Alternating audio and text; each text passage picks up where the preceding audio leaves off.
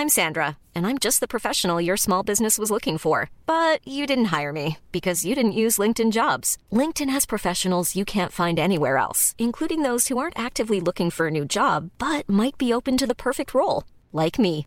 In a given month, over 70% of LinkedIn users don't visit other leading job sites. So if you're not looking on LinkedIn, you'll miss out on great candidates like Sandra. Start hiring professionals like a professional. Post your free job on linkedin.com/people today. En este capítulo hablamos de la opinión de la ciencia acerca de la vida extraterrestre, representaciones extraterrestres en la antigüedad avistamientos oficiales de objetos voladores no identificados, y desclasificación de documentos del Pentágono.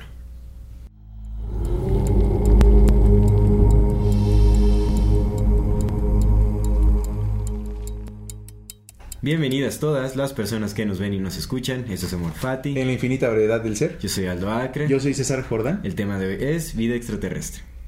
Y antes de comenzar con este episodio, queremos recordarle a nuestra querida audiencia que si no se han suscrito a nuestro canal lo hagan ahora. No se olviden de darle clic a la campanita para que les llegue notificación cada que saquemos nuevo video. Si les gusta lo que hacemos, compartan nuestro contenido para ayudarnos a seguir creciendo. Recuerden que toda retroalimentación es más que bienvenida. Déjenos sus comentarios, sugerencias y demás. Muchísimas gracias por acompañarnos hasta ahora. En este episodio queremos mandarle saludos primero a nuestra querida audiencia de YouTube, a Malucita Acra, a Enrique Reyes, a Juan Carlos Reyes y a Monse Garza. Y de TikTok a arroba Javi Cerudo, arroba Marta Banderaj, arroba Arisita-Elgort y arroba Sapesi. Son cinco S. Amigo, Hermano, ¿cómo está usted? Muy bien, Qué ¿tú cómo gustazo. estás? Bien, bien, muy contento de Qué comenzar bueno. este, este día con nuestro podcast. Es un tema muy interesante. sí, Es ya. un tema muy extenso. güey. Pues ya tenemos mucho rato, ¿no? Como queriendo hablar de, de estos Sí, temas. Así sí, ya sí, estamos en una racha de, de puro tema controversial, de extraño, ¿no? Así como- Pero está bien. es- Ahor- es- Ahorita que estamos estudiando nuestra maestría en pseudociencias. Exactamente. Nuestros doctorados en Estamos ya este, como pseudocientíficos avalados y respaldados por toda la comunidad. Como científicos que somos. No, en realidad, como siempre, ¿no? También un, un- un recordatorio para quienes nos ven, nos escuchan, que esto es una charla, es una conversación, realmente estamos tratando estos temas porque pues son temas importantes, son temas que se han eh, eh, hecho a un lado por la comunidad científica seria que Sí. pues, contradice los mismos propósitos de la misma ciencia, realmente de investigarlo todo. eh, ya sea para aceptarlo o para descartarlo. Sí. ¿no? Entonces, este tipo de temas es muy necesario hablarlo. Son- hay muchas cosas que no se pueden explicar, que dejan muchísimas cosas en, en duda y que pues es importante reflexionar al respecto. Y la conversación está ahí para Sí. justamente poder indagar, para generar más curiosidad, para aprender, para entender, para llegar a, a conclusiones que no son conclusiones, sino Y aparte nos gusta. son puertas a... nos a gustan estos pinches temas. ¿no? Exactamente, sí, nos gusta. Sí, sí, Obviamente, sí. está bien. Hacen más mágica la vida. Completamente, amigo, completamente. Y, y mira, es que la, vi- la vida no necesita, no necesita como que le metas cosas extrañas. Ya la vida es extraña por sí demasiado misma, claro. Si estamos hablando de esto es porque hay cosas ahí ya en la vida presentes que nos están haciendo hablar de ello. Sí, Realmente sí, sí. son cosas que generan curiosidad, que te digo, ¿no? Son cosas que no se pueden explicar, pero están ahí, se han visto, se han presenciado, se escucha bastante, son temas que se han, eh, son muy sonados, pero lo, lo más extraño aún es que son temas tan sonados, eh, eh, eh, pero a la vez también son muy eh, bloqueados o son censurados, Sí. sería correcto decir, Desechados también. desechados, ridiculizados Eh. y por alguna extraña razón. Sí, sa- sabes, sabes, es curioso porque precisamente, mira, una cosa es de- descartar una teoría como no válida y ya, la descartas, pero otra cosa es ser incisivo en, eh, oh, mira, esto es falso, pero aparte de decirte que es falso, te voy a decir por qué es ridículo y por qué son tontos, ¿no? O sea, como que sí se, se nota mucho esta incidencia en querer ridiculizar, o sea, sí, sí es muy evidente que Claro. lo quieren hacer pasar por tonto, ¿no? Como por falso. Cuando, pues, pues si una, cuando una teoría se desecha, pues se desecha ya y ya nadie le hace caso, ¿no? La, la, la mejor forma de, de que algo se quede en el olvido es no haciéndole caso. Sí. Pero en este caso sí es muy incisiva la parte de tan, tan. Sí, tan. porque aparte hay mucha insistencia. O sea, realmente, si- mira, si, si es un fraude o es una babosada, pues ya lo dejas y ya, o sea, solito Sí. se muere. Sí, Pero ¿por qué la necesidad de insistir en desacreditar? sí. La insistencia. ¿no? En- Entonces, bueno, es- ya hablaremos de, de- Que también hay mucha charlatanería y se presta para mucha Sí, charlatanería seguro. y lo vamos a mencionar un poco ahorita, ¿no? En, en este episodio. Pero Sí. pero sí, pues vamos a empezar empezando, ¿no? Exactamente, vida extraterrestre. Primero con lo, con lo oficial. ¿Qué, Con- qué hay ahí? ¿Qué, se- qué dice la ciencia? ¿no? ¿Qué, qué dice la NASA? ¿Qué dice el, el SETI? ¿O qué dicen con estas instituciones oficiales acerca de las posibilidades de vida extraterrestre? Justo, justo. ¿no? Realmente, en, en, digamos, como en la ciencia actual, las instituciones no aceptan como tal la idea de que ya hay vida extraterrestre o que hemos tenido contacto con... Que, que hemos tenido contacto más bien, ¿no? que hemos tenido, Que hemos contacto. tenido contacto. No lo aceptan. Sí. Hablaremos más adelante de los documentos ya desclasificados de, de la NASA, del Pentágono. Sí. Pero aún así, dentro de esta desclasificación no hay mención alguna sobre vida alienígena, sobre aliens, ¿no? Por así decirlo. Eh, eh, entonces, ¿qué, qué, qué se dice ahí acerca de la vida extraterrestre? Mira, lo, lo que yo encontré, lo, digamos que lo más oficial de, o el- la aceptación de que sí existe vida extraterrestre oficial es eh, con estas bacterias que se encontraron en la en la, eh, espación interna- en la estación internacional, la ISS, se encontraron una serie de bacterias que no son bacterias terrestres, obviamente son eh, eh, microorganismos no inteligentes, unicelulares, ¿no? Que andan ahí, que nada más están, pero digamos que oficialmente esa ya es la comprobación de que sí existe vida en, en el, uni- el universo además de nosotros, porque son bacterias que están vivas, solamente no son bacterias, no son, no son organismos inteligentes, pero se encontraron en la estación internacional y no, no pertenecen a la Tierra, no forman parte de nuestro, de nuestro sistema. Entonces, Ajá. digamos que oficialmente ya hay, hay ya hay vida extraterrestre. Claro. Digamos, en Marte también me parece que se encontró... Ah, mira, yo tengo esto. En, en Marte, ahorita, según la doctora Lindsay Hayes, científica que trabaja para la NASA, es astrobióloga, eh, ahorita en la Agencia Espacial Europea y las, algunas instancias chinas y árabes dicen que hay dos líneas de investigación o están teniendo dos líneas de investigación. Una, que hubo o hubo vida hace millones de años en Marte o que hay- está atravesando un proceso en el que podrá desarrollar vida en el futuro. Algo Con bacterias, ¿no? Ahorita hay bacterias. Exactamente. Y también se ha encontrado agua en, en Marte. Sí. que eh, agua fluyendo en, en- en la superficie o en, en- en- como en lagos subterráneos y todo esto ya Qué bueno. Cabe señalar que esto es lo que nos, nos dicen, güey. Ajá, Esto es- es eso lo que nos ve. cuentan, güey. Pero de hecho también incluso dentro de eh, en- estuve leyendo un artículo de la eh, ¿qué es la mm, la Asociación Europea Espacial? Bueno, no, no me acuerdo el nombre de, de- pero digamos es como una institución oficial eh, en- encargada justamente de, de- de hacer publicaciones de, de estos descubrimientos, hablaba de que justamente ahorita ya los hallazgos más eh, recientes dicen que eh, Marte, hay, existe una gran posibilidad de que en Marte, hace 4 mil millones de años, justo cuando comenzaba la vida en la Tierra, en Marte estaba en su apogeo la vida. Opas. Justamente por los hallazgos de agua, eh, eh, eh, los elementos que se han encontrado y todo eso, se cree que hace 4 mil millones de años estaba en apogeo la vida en Marte. Que esto tiene... Esto es muy importante porque está ahí. Digo, sigue siendo una Especulación. pero es una especulación científica Sí, en sí, base sí. a hallazgos oficiales. Que, que aparte tendría, o sea, está curioso porque pues ya ves los, los estudios de Dolores Cannon, ¿no? Que yo- ya le, ya le dedicaremos un programa especial a Dolores Cannon, pero justamente una de las, de las personas que, que habían hecho como regresiones, no sé si específicamente con Dolores Cannon, pero hay personas que han hecho, tenido regresiones que hablan que justamente pues ellos vivían en Marte, ¿no? Hace millones Sí. de años. Hay un caso que te acuerdas, mencioné, creo que en uno de los primeros episodios. Ah, no, en el de la reencarnación, que hablamos Sí, de la reencarnación. sí. Un niño que tenía memorias de, de Marte, compita, de la cultura y cómo, bueno, en fin, un rollo, eh, pero eso ya lo hablaremos también después. Este. Pero no es que en Marte también eh, ha habido hallazgos como de, de- de estructuras que parecen ser pirámides, que tienen la formación igual como las, las, las pirámides de Giz y todo eso. Que se han discutido como pareidolias, ¿no? O sea, también te- Sí. es importante que mencionemos los dos lados para que, Ajá, sí, que no, no estamos asegurando. para que no se nos. O la cara, la cara de Marte, por ejemplo. Justo, justo. Que ahí también hay un dato súper La esfinge. interesante. Ajá, la esfinge, La esfinge. Que, se- que se decía que la cara de Marte, güey, ¿quién decía? Bueno, por ahí, eh, eh, ya ni me acuerdo, ¿no? Obviamente este sí es una fuente muy, este, muy, muy Fu- fuente de los deseos. o porque realmente no me acuerdo muy bien en dónde, pero recuerdo haber visto un video de, eh, de un compañero de era, era como uno de los mejores amigos de Carl Sagan. Ok. De Carl Sagan eh, eh, que justamente estaban hablando acerca tenía poco que se había descubierto en los 80 me parece que tenía poco que se había descubierto como esta imagen de una cara en la luna Sí. Y este y tuvieron como una disputa Carl Sagan y este, este amigo no, no me acuerdo del nombre lo voy a investigar Y yo creo que ya hablaremos también como de este, este tema más adelante. Bueno, me gustaría que lo mencionáramos más a profundidad, o sea, ya como, como unas ¿Pero de qué fue más definidas. Sobre si era realmente una la, la cara de Marte o era... mm, Ah, no, la disputa no fue eso. De Sí, hecho, porque es más reciente, ¿no? de hecho, lo que sucedió, la- la- el por qué este amigo, voy a investigar el nombre de este compañero. Eh, porque también pues es, es un, es un científico, digo, era, era gran amigo de Carl Sagan.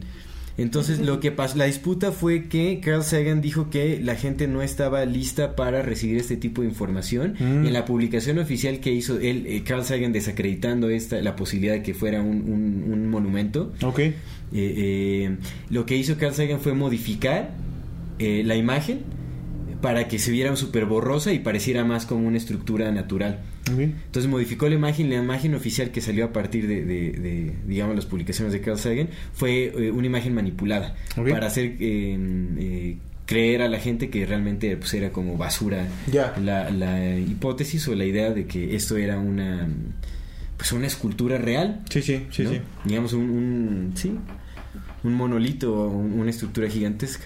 Entonces hubo una disputa ahí, estos cuates se separan porque el otro sí era como más de la idea de que se, se diera a conocer la, pues la verdad, ¿no? O sea, que había una alta probabilidad de que sí fuera, Fuera una- construida. algo Ajá. hecho por ah, Marcianos. ser inteligente. Marcianos, ¿no? Marcianos. Literal. Sí, En sí, fin. sí. Pero Ah. bueno, regresemos a, Sí, a lo a que los estábamos hablando. a la oficialidad, A la de oficialidad. las cosas. Mira, eh, lo que estaba leyendo yo, según un grupo de investigadores de la Universidad de Nottingham en Reino Unido, liderados por el profesor de astrofísica Christopher Concelis, porque ahora sí hice mi estudio, para que no luego no digan, no, ese pinche César no, nomás dice sus cosas que se inventa. Sí, me invento muchas cosas, pero en esta vez no. dice, habla de que eh, las, las posibilidades extraterrestres de civilizaciones que pueden ser contactadas en nuestra galaxia, galaxia y con los estudios, obviamente es una lista de, de varios estudios, igual les podemos dejar acá abajo las, los, los links. Esto es un comunicado de la BBC, bueno, un- una noticia de la BBC. Y habla de que probablemente pueda haber 36 civilizaciones extraterrestres sin, nada más en la galaxia. Solamente en nuestra ¿Cuántas, galaxia. cuántas? 36. Ajá. Entonces, esa es una de las cosas que dice, ¿no? Eh, de esta, esta conclusión se llegó tras estudiar cuántos planetas en la Vía Láctea tienen potencial para albergar vida inteligente, al menos como la nuestra. Que eso también es bien importante. Que los estudios que se han hecho para, para investigar si podría haber vida extraterrestre. Tiene una ecuación. ¿no? Ajá, la ecuación de Drake. Pero en este caso te- tiene que ver con el hecho de que probablemente se buscan vidas similares a, a las nuestras, hechas de carbono, ¿no? Pero pues puede haber vidas... Sí, exactamente, inorgánicas. Pero mira, realmente eh, yo estuve leyendo un artículo del, del SETI, que es este Search for Extraterrestrial Intelligence, es, ya es, es como un instituto oficial. Eh, en los estudios que hicieron con el telescopio Kepler, y justamente utilizando la ecuación de Drake y todo ese rollo, o sea, como llegaron a la conclusión de que la, la o sea, bueno, el, número posible de planetas eh, habitables en nuestra, en nuestra galaxia es de eh, 300 millones. 300 millones en posibilidad. Y ya detectaron 28 mil planetas, o sea, ya están ubicados Sí, sí, sí. 28 mil planetas eh, eh, con posibilidad de vida. Ubicados. Faltan muchísimos más. Pero Pues es que eh, eh, sí, eh, sí. eh, dentro de, como esta- estas, estos, em, eh, ¿cómo se llama? Bueno, de, de estos cálculos que se están haciendo, imagínate 300 millones de planetas habitables en o, o con, eh, Con posibilidad posibilidades de albergar, albergar, de sí. albergar vida en, en la galaxia, 300 millones es muchísimo. Sí, ¿no? Muchísimo, muchísimo. Y cuando se habla de, de- de- del universo en general, estamos hablando ya Sí, de cifras, decir, güey, justo. cifras impresionantes, porque nada, eso es nada más en nuestra galaxia. Imagínate las millones de galaxias Hablamos de un que hay. universo, amigo, ¿no? Sí. Hay, hay un sol que es más grande que otro sol, que es más grande que otro sol, que es más grande que otro sol, que es más grande que otro sol, que es infinita veces más grande que nuestro ya infinito sol, güey. Sí. O sea, imagínate eso, güey. Sí, la vastedad del, del Sí, cosmos es impresionante. Entonces, a mí, a mí me parece ridículo aferrarse a la idea de que la única vida que existe en el universo es la, es la de... Que ya no, que ya no es tanto así, que eh, es que mira, es que es que eso, esto ya entra en el terreno de las especulaciones. Es entre sí y, y no. Es que esto ya entra en el terreno escabroso de, de, de lo que siempre hemos tocado, de lo que hemos hablado muchas veces aquí, de que de, de los científicos dogmáticos, ¿no? Para no decir la ciencia, pero de los científicos dogmáticos y de que, y de que de- en definitiva nos, nos ocultan un chingo de cosas. Y eso está más que probado, ¿no? Nos- está más que probado que, nos, que la, la oficialidad o que los, las élites que controlan este pedo nos ocultan cosas. O sea, de repente ya se desclasifican que dices, güey, dude, ¿esto por qué no me lo contaste hace 50 años cuando era relevante, no? Pues porque no tenías por qué saberlo, morro, ¿no? Pero a lo que voy es que ahora como que, no sé si te has dado cuenta que, que ya últimamente ha sido como más, más abierta la comunidad científica en cuanto a poder aceptar un chingo de cosas que antes no se aceptaban pero fue como un desbloqueo de algo, ¿no? Como que le abrieron la puerta al dique y es como, ah, de, a poquitos, de poquitos, oye, mira, puede que ya empecemos a contactar ahorita, puede que ya empecemos a contratar esto, mi, mi dato curioso al rato viene con parte de esto, ¿no? Por lo que te digo, o sea, va, como que van... poco a poco, pero dentro de la oficina de las cosas, o sea, todavía te sigues metiendo como a, eso, o sea, te sigue, te metes a la página oficial de la NASA o del mm. CETI o de todas estas instituciones, no vas a encontrar este, nada que te hable acerca de, de, extraterrestres o contactos o nada, nada, nada de ese tipo de cosas. O sea, te hablan ya como de las posibilidades en cálculos matemáticos. Ya, ¿no? sí, sí, sí, claro. Y te habla como de las condiciones que serían necesarias para que hubiera vida y todo ese rollo. O sea, eh, dentro de lo más oficial, de lo oficial, o sea, lo que a nosotros se nos permite ver. Sí, sí. Realmente, o sea, de repente sí llegan a ver que por acá sale el, el este el científico, ¿no? Atrevido, que ya, eh, o sea, que es aceptado y, bien recibido en la comunidad científica, pero que sí se atreve a hablar acerca o a especular acerca ya de... Y enseguida lo descalifican. Eh, eh, dentro de lo que estás diciendo que ya hay más aceptación, hay algunos, ahorita algunos que no están tan descalificados, mm. como Mikio Kaku, por ejemplo, que mm. bueno, sí, de repente lo quieren, pero cuando los escuchas hablar y te dan todas sus referencias y todo, sabes que son personas altamente inteligentes, que no están, no son charlatanes, no son farsantes. La cosa es que nuestros principales eh, divulgadores científicos, mm, culturalmente hablando, ¿no? Del status quo, pues por ejemplo Carl Sagan, Stephen Hawking y este compa... Ay, se me fue su nombre, güey. El que hizo el nuevo Cosmos. Ah, Neil Tyson. Neil, Neil deGrasse Tyson, ¿no? Neil deGrasse Tyson. O sea, el problema es que nuestros principales divulgadores son tajantemente reacios a aceptar cualquier tipo de estas cosas, ¿no? Como que buscan ser demasiado políticamente correctos. Porque, como lo que te digo, la disputa que tuvo Carl Sagan con su compañero, con su aliado, fue porque él sí, sí creía altamente en la posibilidad de, que esta, este rostro en Marte es real, o sea, una estructura creada. Él sí lo sabía. Pero el por qué decidió distorsionar la imagen y publicarla así fue porque no creía que la humanidad estuviera lista, para, eso. Y es como, bueno, ¿tú quién eres para decidirlo, no? Que fíjate que justamente eso, hablando de esta parte, yo quería hablar de Stephen Hawking por dos cosas que dijo. creo que sí fue él. Eh, la verdad, se me pasó nada más checar la certeza, pero creo que sí fue él. Estoy muy seguro que fue él. El que dijo que solamente hay dos posibilidades en esta, en esta realidad. Que estemos solos en el universo o que no lo estemos y ambas son igual aterradoras, ¿no? Eso me gusta mucho. Exactamente, exactamente. Pero otra cosa que dijo es que ese güey no recomendaba, o sea, tajantemente recomendaba evitar a toda costa contactar con una civilización extraterrestre. Porque la, al ah, menos la historia de la humanidad nos ha demostrado que nosotros no somos buenas personas cuando hacemos contactos con nuevas civilizaciones. Lo primero que hacemos es ah, Guerra. Es guerra. Sí, sí, sí, es, nuestra primera. Pero igual, es por. Bueno, ya hablaremos.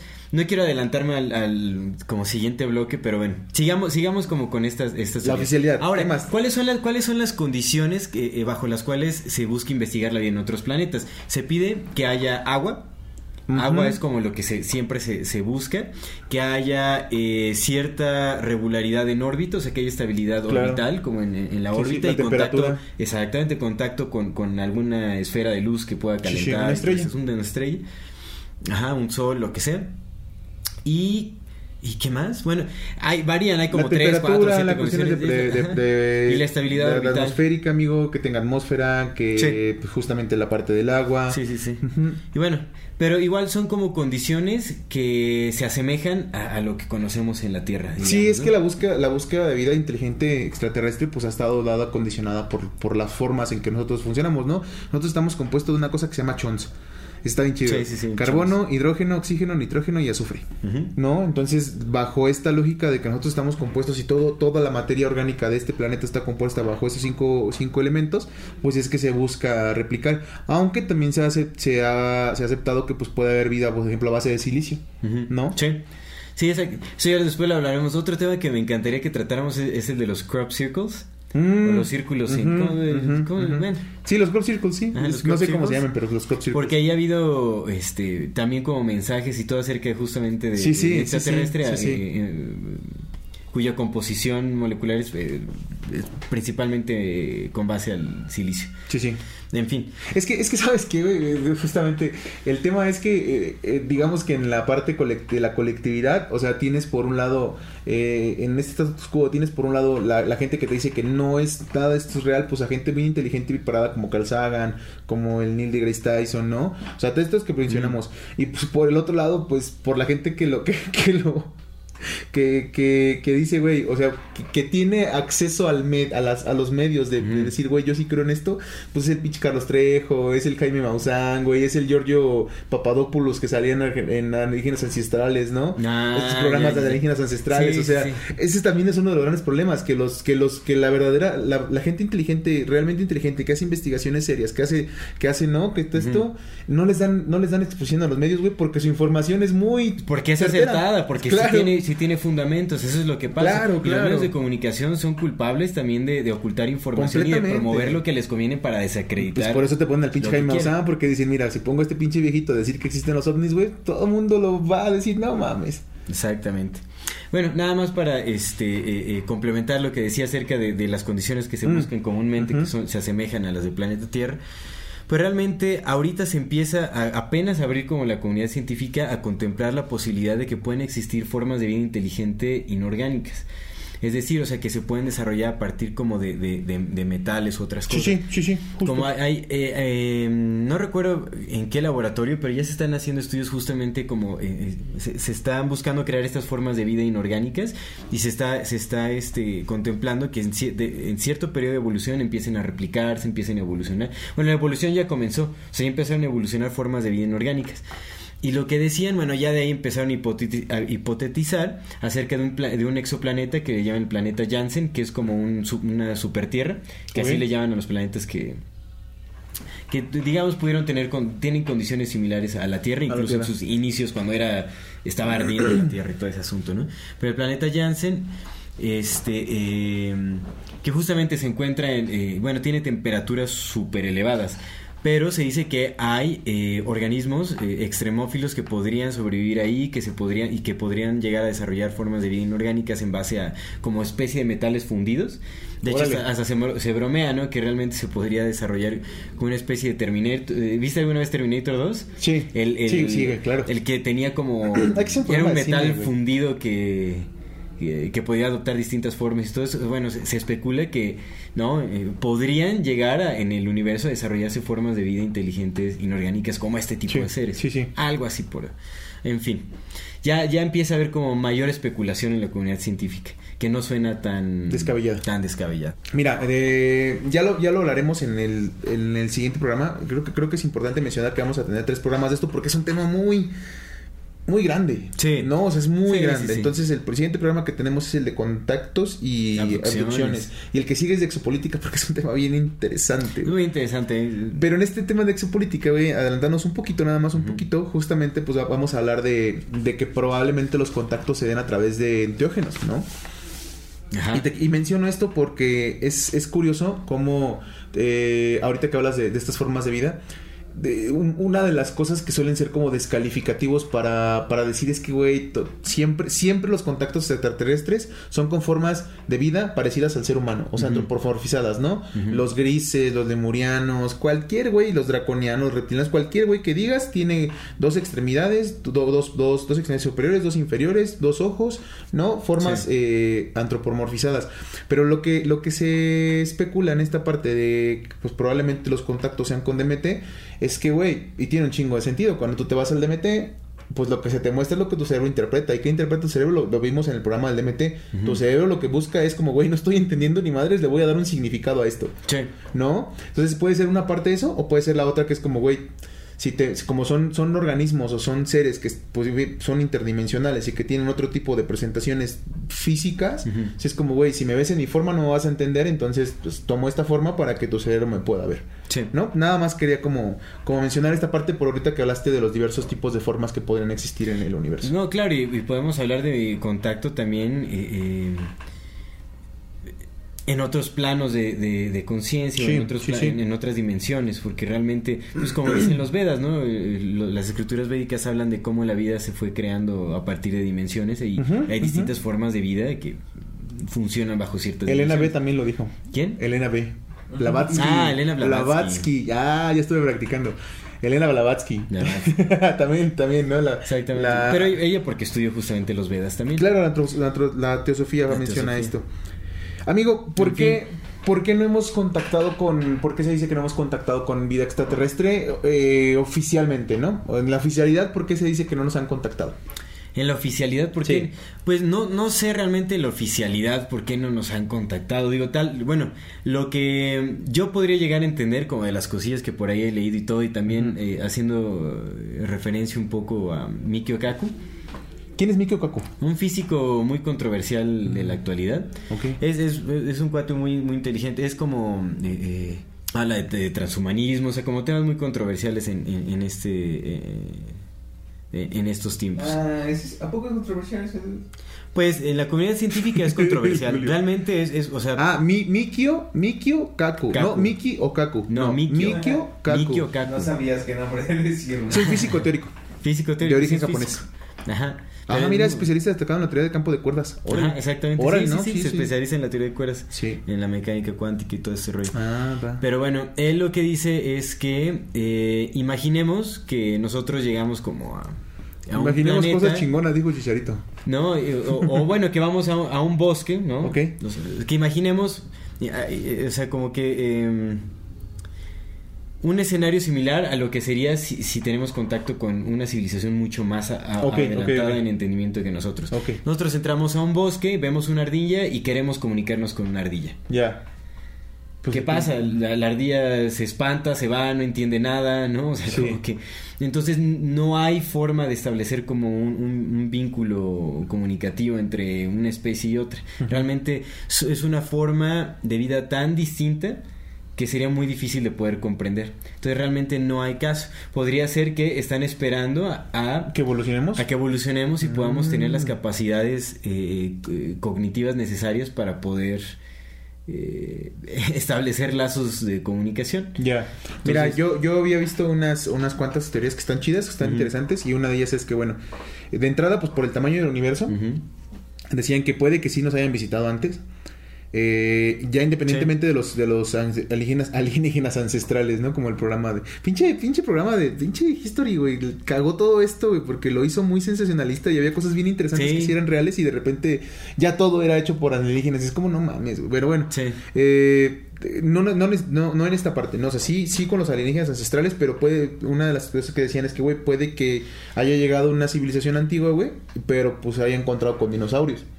¿No? Y se Sí. fueron a buscar, pues dijeron, güey, pues aquí no hay vida inteligente, si hay vida, pero no hay vida inteligente, pues no nos interesa y se fueron. Ujú. Esa puede ser una, una de las posibilidades, ¿no? Que sí hayan Sí. venido, pero vinieron en una época en la que todavía no estábamos evolucionados, o incluso hasta cuando apenas estábamos empezando a evolucionar, que éramos homínidos y ni, siquiera teníamos lenguaje, ¿no? Sí, no entendíamos, nos ni siquiera entendimos el claro. Nos descartaron por completo. Esa es una. Dos, que hayan venido, güey, pero que por alguna razón se fueron en algún punto muy preciso.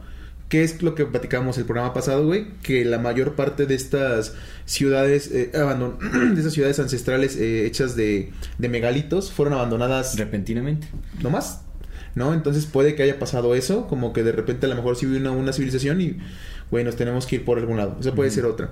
Otra de la, de la otra que a mí me gusta mucho, que me, se me hace muy interesante, por esto que dicen, lo que dices tú de los 300 millones de planetas, ¿no? Entonces las civilizaciones y todo esto y el universo es que dicen, güey, y tiene mucho sentido. Nosotros, nuestro sistema solar está en la orilla de la Vía Láctea Sí. puede que por la misma configuración de la Vía Láctea, o sea, lo primero que se creó en la Vía Láctea pues fue el centro y se fue expandiendo, ¿no? Puede ser que, y eso llevó cientos de millones de años, Sí. o sea, chingo de tiempo. Puede ser que a lo mejor en el centro de la Vía Láctea sí haya una, una, una vida muy, muy prolífica, güey, donde haya, bueno, aliens, eh, pues otros seres, pues, teniendo contacto entre ellos y teniendo comercio y partiéndose su madre y hasta guerras y lo que quieras, güey. Pero nosotros estamos hasta la orilla, carnal. Sí. O sea, estamos a cientos de millones de años luz. Bueno, cientos de miles de años luz, perdón. De cientos de miles de años luz de- del centro del, del- de la De Vía Láctea. Entonces es como, güey. Es como ahorita, ¿no? Imagínate, estás en una ciudad, estás en Nueva York, güey. Y a lo mejor, pues ahí está desarrollando todo, pues. ¿Quién quiere ir al desierto del Sahara, no? Ahorita porque estamos y pues, somos un planeta y pues tenemos conciencia de todos, güey.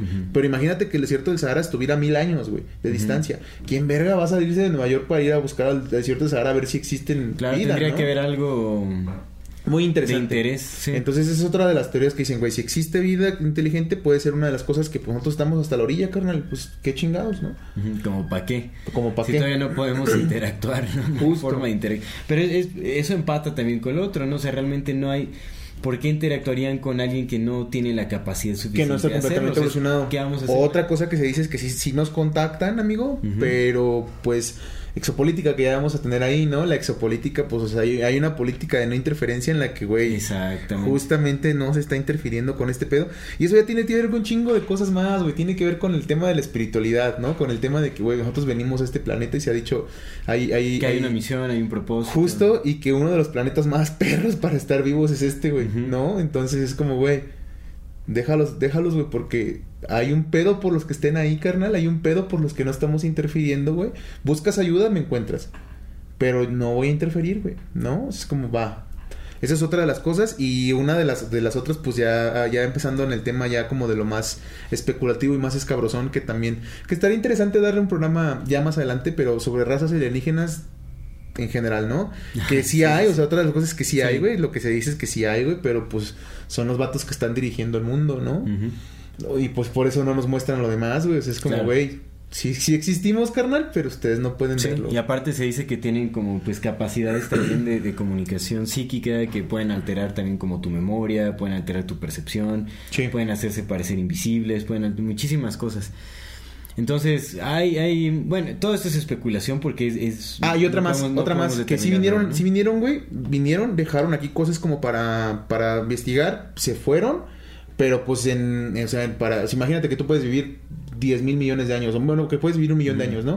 O sea, es un millón de años, güey, es como va, ya fuimos a que ver qué pedo. ahí el- Ajá. Claro, llegan, plantan la semilla, dejan que vaya creciendo, que Y después otra vez te van a retachar, güey. Van a retachar y pues puede que ese retache sea ya como por estas... Pronto, que es lo que dice Mikio Sí. Kaku y también empata con lo que tú me decías, ¿no? Que ya en, en esta en esta década, ¿no? Eh, Se, se cree que, Que va a ser, que el, va a ser el contacto, amigo. Directo. Que bueno, también se dicen otras cosas, güey. También se dicen por ahí, este, en los bajos mundos, ¿no? que lo que van a hacer es que de repente, pues ya tienen, hay tecnología holográfica, carnal. Y lo, Ah, y lo sí. que se dice es que, güey, con esta, mm, esta necesidad de, de implementar un solo sistema de gobierno para que pues todo funcione de una mejor manera, pues ya la siguiente guerra no va a ser como entre países, va a ser como, güey, nos están invadiendo, hay que unirnos todos, güey, para partirles en su madre, güey, ¿no? Pero que van a proyectar, pues, como, como hologramas y, pues, güey, ya lo pueden hacer. Claro. O sea, lo pueden hacer desde Sí, un sí, chingo, sí. carnal. Sí, Sí, sí, sí. La, verdad es que esto es, esto es bien controversial, pero pues el, el que tenga ojos que vea, ¿no? Sí, Es- es- está abierto. Realmente es más tonto cerrarse las posibilidades que, eh, que permanecer escéptico pero abierto a ellos. Eh, ¿no? y- O sea, tam- eh, tampoco hay que tragarse todo No, no, no, no, no, ahorita vamos a platicar un poco de eso. así de lleno. Hay, hay que- hay que tener filtros y, y todo, pero eh, es, es muy sano mantener una mente curiosa porque así realmente ya no nos sorprenderá la, la realidad cuando llegue. Eh. O cuando se nos, se nos, se nos aparezca algo Y es que, güey, sea, es, es- es de verdad que yo no sé. completamente nuevo. Lo platicaba el otro día con, con, con- se llama Paola, Paola, no me acuerdo cuál es su apellido. Eh, pero es, es una de nuestras autoras ahí en, en, en 145. Ya después la invitaremos al programa porque está bien interesante todo lo que tiene que ver con, con desarrollo espiritual y personal de lo que habla, ¿no? Eh, está muy chido. Pero pues justamente platicaba con ella y le digo, es que, güey, a mí me sorprende mucho cómo somos, somos, digo somos para no, no separarme, ¿no? Pero somos muy, muy curiosos, amigo. Eh, hay incontables, pero de verdad incontables registros oficiales donde se nos ha demostrado una y otra vez que los gobiernos nos engañan y nos manipulan. Y se han hecho experimentos, güey. No, los experimentos en los 50 con, con la comunidad afroamericana, güey, que les inyectaron sífilis, güey. Los, los, Sí. los, los experimentos en, en, en este, este país que está acá abajo pegado, en Guatemala, carnal, que también, güey, fue- se hicieron experimentos, la operación Cóndor, güey, ¿no? Imponiendo dictadores, o sea... Sí, Sí, claro, hay, claro. hay un chingo de información, güey, donde, donde realmente están diciendo, ay, sí lo hacemos, güey, sí los engañamos, sí les escondemos cosas, y, y la banda está como, no, ¿cómo podrían escondernos de los ovnis, güey? Si te esconden, que te están matando, carnal, ¿no? Sí, exactamente. Todos los eh, muchos golpes de estado planeados y todo. Completamente, y está la información ahí. geopolíticos. Eh, eh, sí, sí. Un, un juego. Eh. Para ellos, para las élites, un juego de mesa. Sí. Grandotote, nuestras ¿no? vidas y nosotros completamente Y inconscientes. es, y es ello. evidente y está ahí, y está ahí la información, güey, pero... No, pero ya, No sé, pero también, pero aparte se ha aceptado, o sea, te digo, como, o sea, recientemente que el Pentágono es, eh, liberó como estos documentos, estos registros de avistamientos y todo, admitieron que sí se habían estado, o sea, que por ya mucho tiempo se ha- hay departamentos especializados para el estudio de, Sí. de este tipo de fenómenos y sí se ha, se ha ocultado información a la gente. Ya está Ah. en la oficialidad de las cosas el hecho de que sí se nos han ocultado muchas cosas. güey. Pero pues la banda en general, mm, no sé, güey, no sé. no que sé, estamos suficientemente distraídos eh, obteniendo el pan de cada día. Ya sé. Entonces, este tipo de temas, ya lo hemos hablado también eh, anteriormente, eh, es muy fácil distraerse en esta sociedad. ¿no? Sí, es muy curioso, es muy curioso. Pues, pues pesa más la preocupación, el estrés por vivir día a día, por, ¿sabes? Como sostener a la familia, sostenerse uno mismo, yo qué sé. Sí, sí, sí. Entonces, es, es muy fácil ser manipulado y mentido. Eh. en, en estos Y lo platicábamos en el programa pasado, ¿no? También, por ejemplo, yo lo veo mucho en TikTok. eh, los, hay muchos divulgadores científicos que de repente, pues sí, sí hay cosas que son muy, muy falsas, ¿no?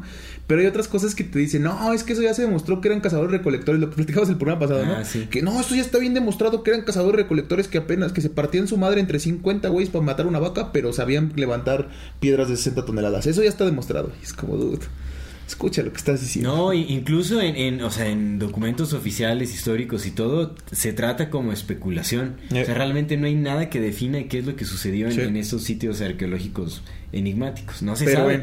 No hay certeza todavía. Sí, sí, sí. En fin. ¿Qué más, ¿Tú- amigos, tú- sobre la oficialidad? sabes? No, ya, ya estamos en...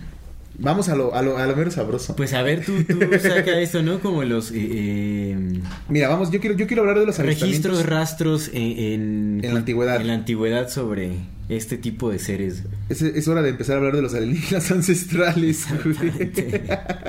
no, mira. Saca las chidas. eh, mira, traigo aquí una, una página que quiero que veamos. Para, se lo- te la voy a pasar, Julio, para que te, te paso directamente la liga. Para que las, las imágenes que estamos viendo las, las vayamos este, las vayamos viendo con la audiencia. Las vayamos analizando. Mira. Primero, lo primero que van a ver en pantalla, se trata de dos pinturas rupestres que se encontraron en Tanzania. Se estiman de hace 29 mil años. El primero se encuentra en Ítolo y se muestran varios objetos en forma de disco. La imagen que van a ver en pantalla, pues ya están seleccionadas, están en una en un triángulo que parecen sombreros, ¿no? Y en otras, unas entidades que rodean a una mujer. ¿Sí las ves? Sí, se ven locochonas, ¿no? Son unas entidades, hay una, una representación de una vaca, hay una representación de una mujer y hay una representación de otras entidades con cuerpos largos, caras alargadas, que están rodeando, Cabezas grandes, sí. ¿no? Hace 6.000 años desde Tassili, desierto del Sahara, en el norte de África, otra pintura rupestre de una especie de ser, ¿no?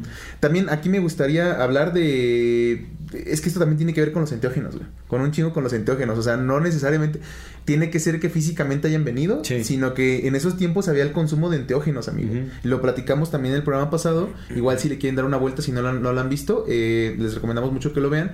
Porque precisamente cuando hablamos de Tiwanaku y Pumapunku, hablamos de que los en los fósiles encontrados en Pumapunku, güey, se han encontrado evidencias de que desde niños hasta ancianos consumían claro. Eh, y esto tiene que ver, me acuerdo esta imagen, güey, a la imagen que viene en The Foot of the Gods de Terrence Mm. McKenna, donde sale este ser con cabeza de abeja con unos hongos en la mano. Sí. ¿No? Sí, claro. Que de hecho Terence McKenna llegó a hacer mención eh, en alguna de sus conferencias acerca de que eh, los, eh, los hongos parecían una especie de, de tecnología creada por seres inteligentes e implantados en este planeta como una forma de comunicación, como si fuera una especie de teléfono. Sí, sí. No te lo comes y te comunicas con quien eh, a conciencia los implantó en el planeta.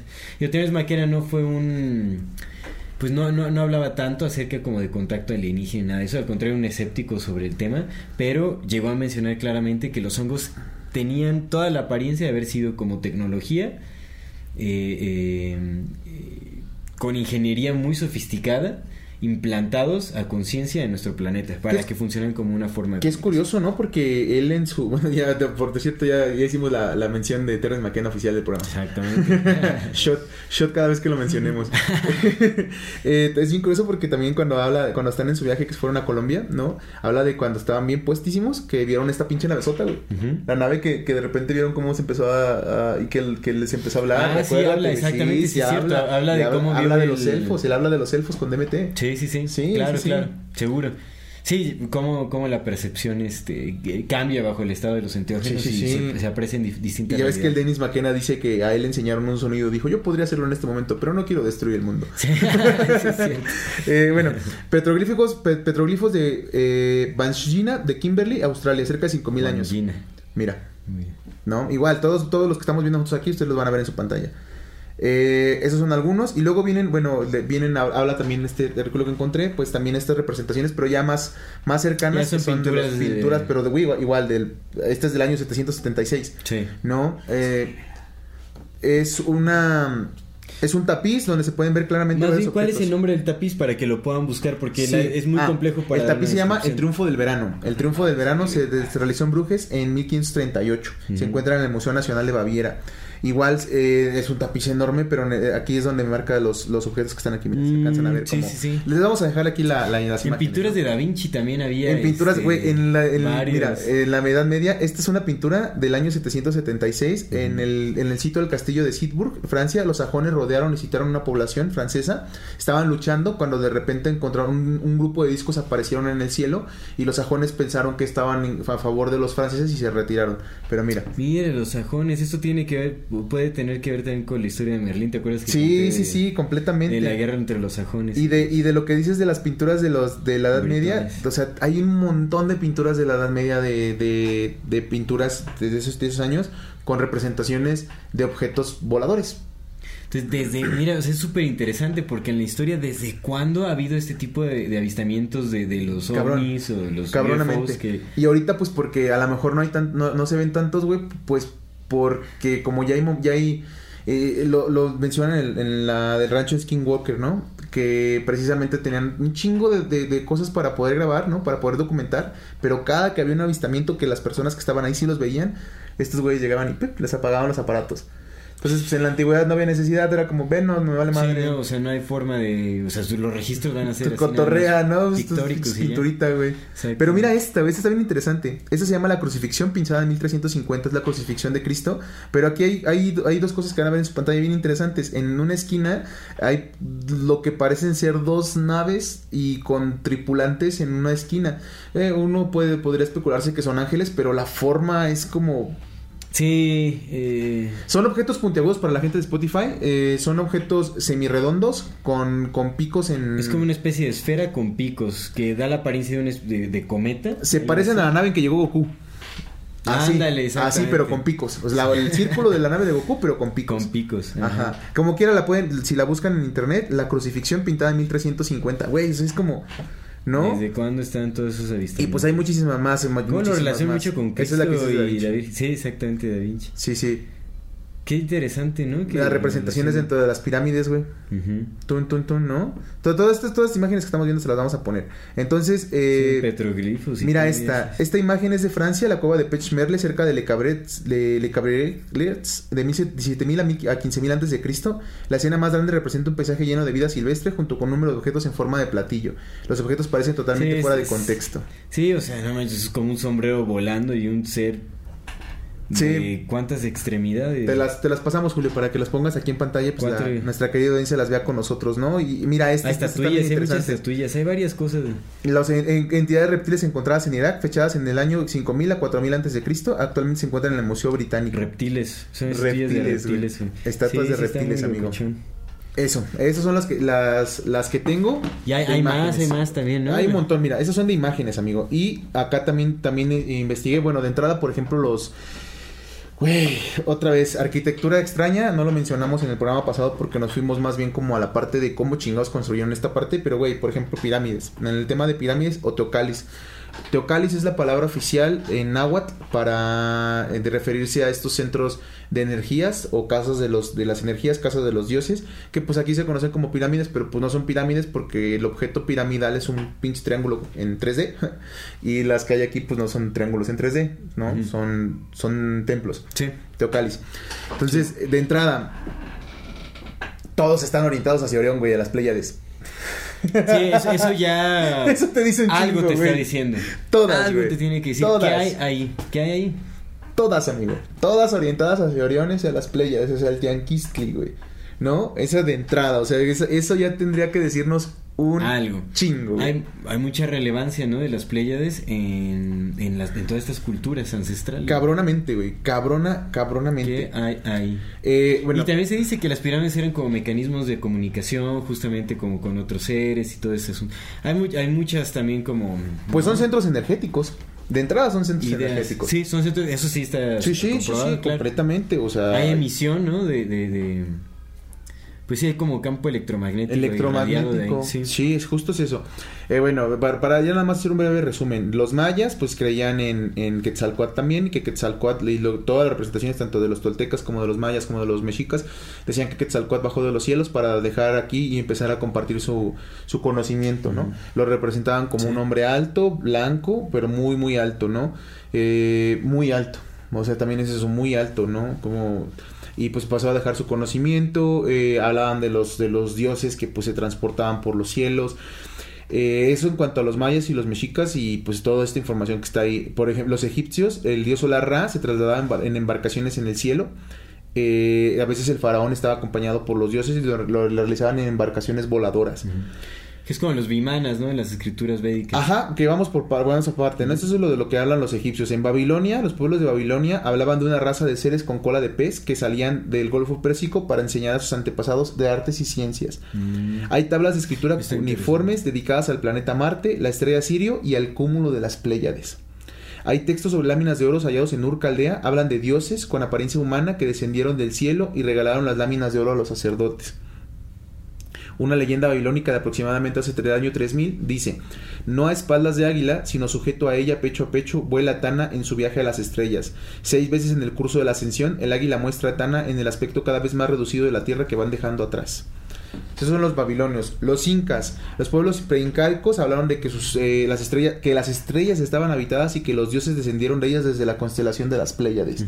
O sea, ya lo decían, güey, las ven Sí. de las Pléyades.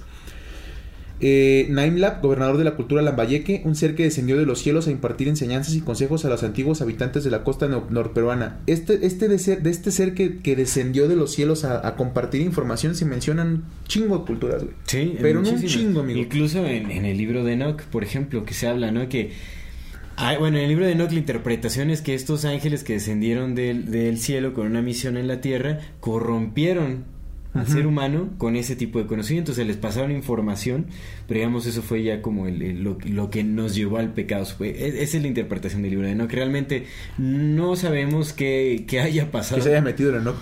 Pero, pero en lo que se coincide es justamente que alguien descendió de los cielos a darnos información, a enseñarnos cosas sobre la ujú, ciencia, sobre las artes ocultas o yo qué sé, sobre el conocimiento eh, que ayudó o impulsó la evolución.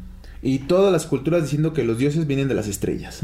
¿No? O sea, también eso es importantísimo. Te digo, pues estos vatos construyeron teocalis, o sea, pirámides, tenían tenían información, eh, lo- los mexicas con su calendario basado en Venus, güey, eh, que también es bien importante, hay que hacer un programa especial sobre, sobre ese libro, porque, bueno, de Venus se dicen un chingo de Sí. De Venus, por ejemplo, se dice que Quetzalcoatl cuando se fue, Quetzalcoatl era la estrella de la mañana era Venus. Cuando Quetzalcoatl se fue, pues se fue en su ascensión a Venus. Y Venus tiene, un- tiene una cosa bien particular porque es el único planeta del sistema solar que gira al revés. Mm. El único, güey. Sí. Sí, sí, sí. La construcción de la ciudad de Tihuanaco, ah, esta está bien chido, mira. La saga de la ciudad de Tihuanaco nos habla de una nave aérea dorada que llegó de las estrellas. Con ella vino una mujer, su nombre era Orjana, tenía cuatro dedos y vino a donar su maternidad al mundo. Las pinturas pues, de Tihuanaco se encuentran series de cuatro dedos, cuatro deditos. Esto, bueno, hasta aquí vienen más. En la India, ahora sí, en el libro del Mahabharata se puede leer lo que los mayas, los dioses hindúes, construyeron habitáculos de metal que fueron trasladados al cielo.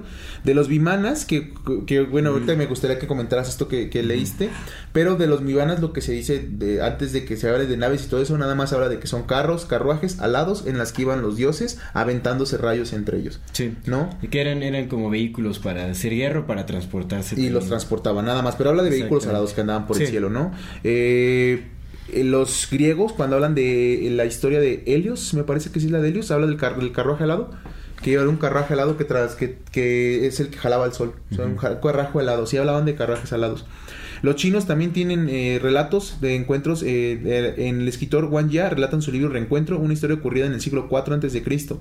Durante los 30 años del reinado del emperador Yao, una inmensa nave flotaba por encima de las olas del mar del oeste, con una potente luz que se encendía de noche y se apagaba de día. Una vez cada 12 años la nave daba vuelta por el espacio. Por eso se le denominaba nave de luna o nave de las estrellas. Hay unas pinturas chinas que muestran extraños aparatos voladores discoidales tripulados. Eh, eso, básicamente eso es como un pequeño resumen de todas las culturas. Sí, hay, mucho más realmente también, ¿no? O sea, Es... Ahí no están las, las momias extraterrestres del Perú y todo ese rollo de que... Hay Los cráneos alargados que se han los- encontrado. Exactamente. Sí, que es la- como la momia de tres dedos, que se dice que es como una farsa, una broma. De lo que iba pasando eh, y decidió... Las líneas de Nazca, ¿no? Sí, la- hay, hay muchísimas cosas, ¿no? Que sí dejan mucho de qué hablar. Creo que, creo que es, creo que es también es en, en eh, ay, se me fue el nombre. La, la que está enterrada, güey. La que hablamos del, del programa pasado. ¿Quién? La que está en Turquía. ¿Gobekli Tepe? De- creo que es en Göbekli Tepe, donde hay representación de fauna y flora, amigo, pero también hay representación de otras cosas que no existen en este planeta. Mm, O sea, hay representación mucha de flora y fauna como tal, y de repente, ¿sabes? Cosas, sí, sí, sí.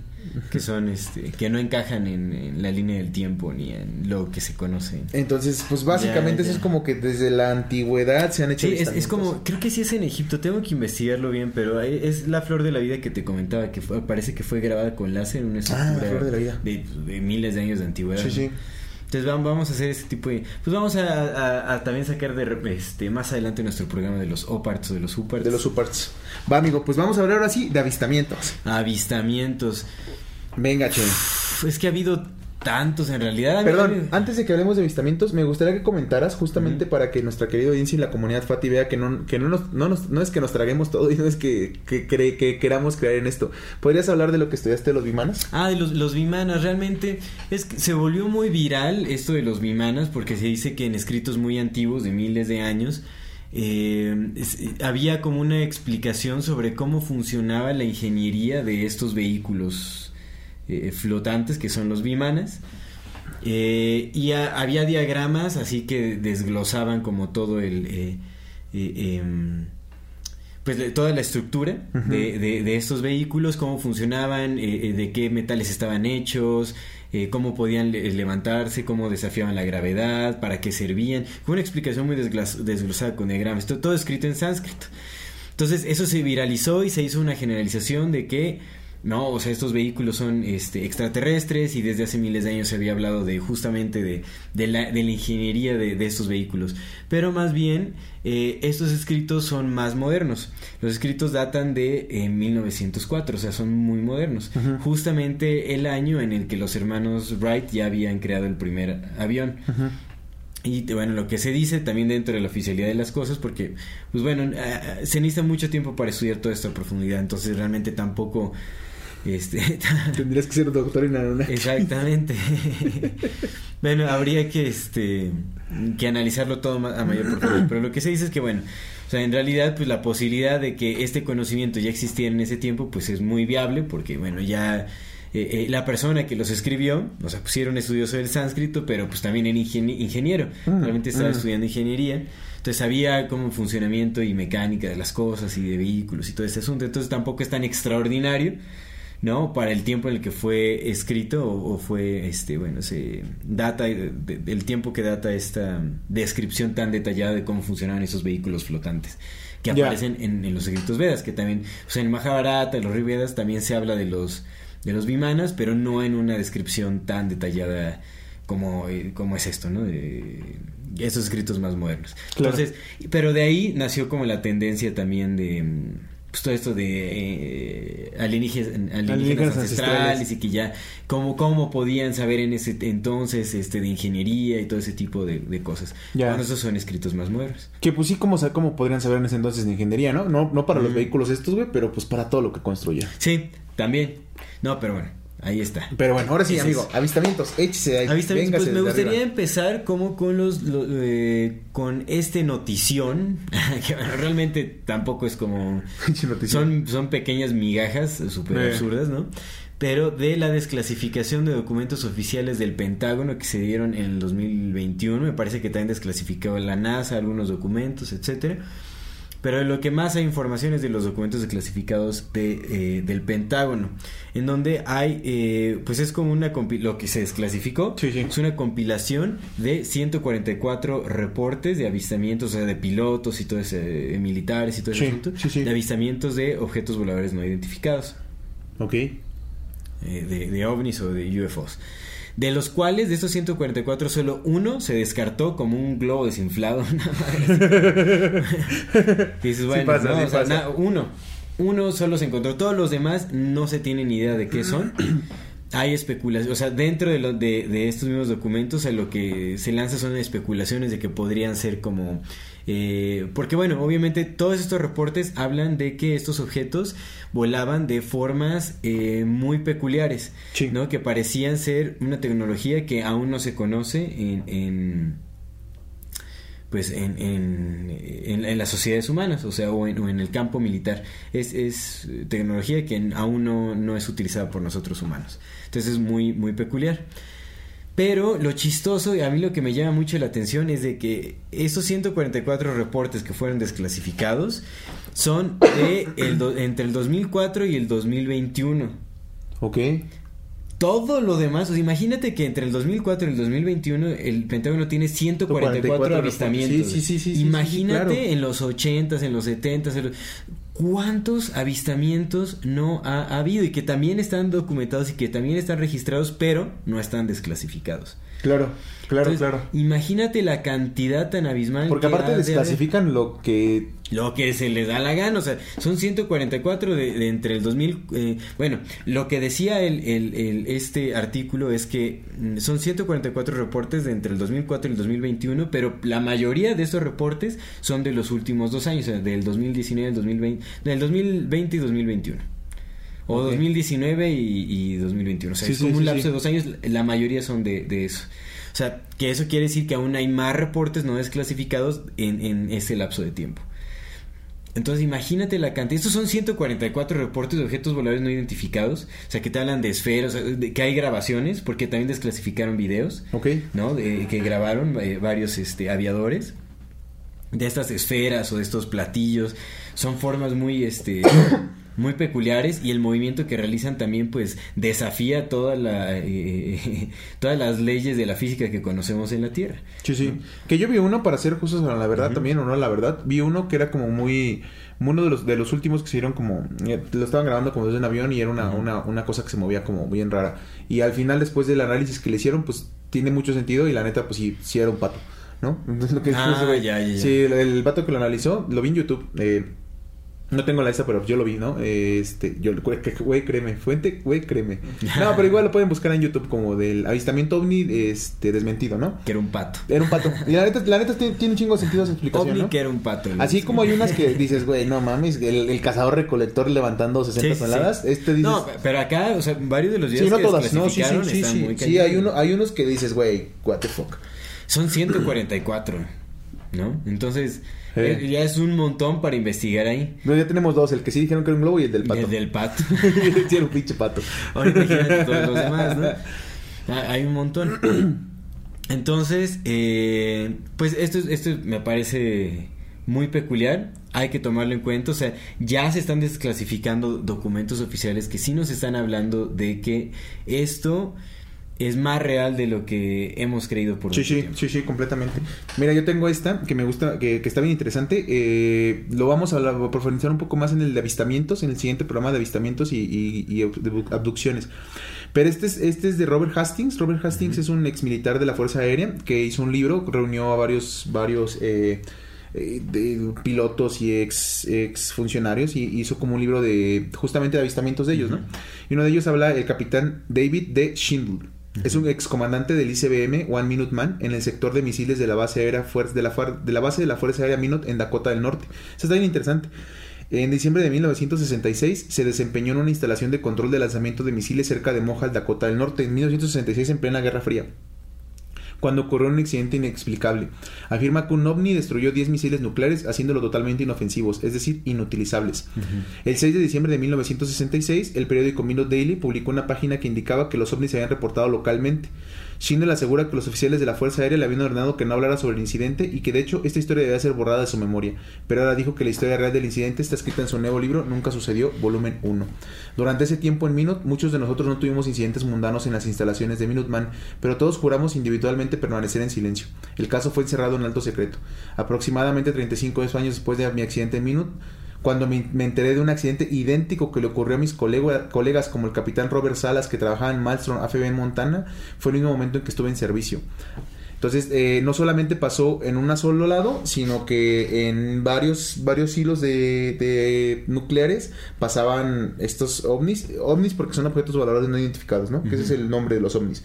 O sea, son cualquier cosa que no sea identificada es un ovni, como el pinche pato. Sí, Como exacto. el pato. También eh, entra dentro de la categoría. Hasta Justo. que se sepa que es un pato, Que sigue siendo un ovni, ¿no? Pero precisamente hay como varios avistamientos y de gente que trabajaba para ellos de, güey, llegó un ovni, una cosa que no identificamos y de repente los misiles dejaron de funcionar. ¿No? Sí. Como en esta interferencia Y ha exopolítica. habido varios casos de, de esto, ¿no? Como de se, se desactivan. Sí, pues en este libro de Robert Hastings, ya, ya lo, lo veremos ya en el siguiente, ¿no? En más, más a profundidad. Pero Robert Hastings tiene un libro justamente de todos estos lugares donde, güey, pasó un ovni. Reactores nucleares esto. también, Reactores ¿no? Han, nucleares, justo. este, apagado todo este... Sí, sí, sí. Así es, amigo. Este, esta es la que, la, la que, la que yo te quiero comentar.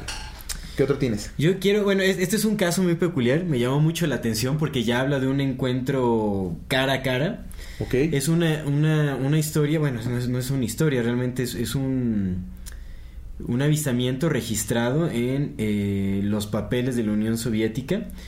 Y ya, y, o sea, es una historia muy contada, que es- se, se, se propagó bastante porque fue muy, muy inusual. Sí. En 1982, siete soldados de la Unión Soviética estaban practicando buceo en el lago de, eh, de Baikal o Baikal, Baikal Ajá. que eh, creo que es el lago más profundo del mundo, con una profundidad de más de 1600 metros. Sea, imagínate, 1600 de profundidad, un lago muy, muy profundo, y van a practicar buceo. Ok.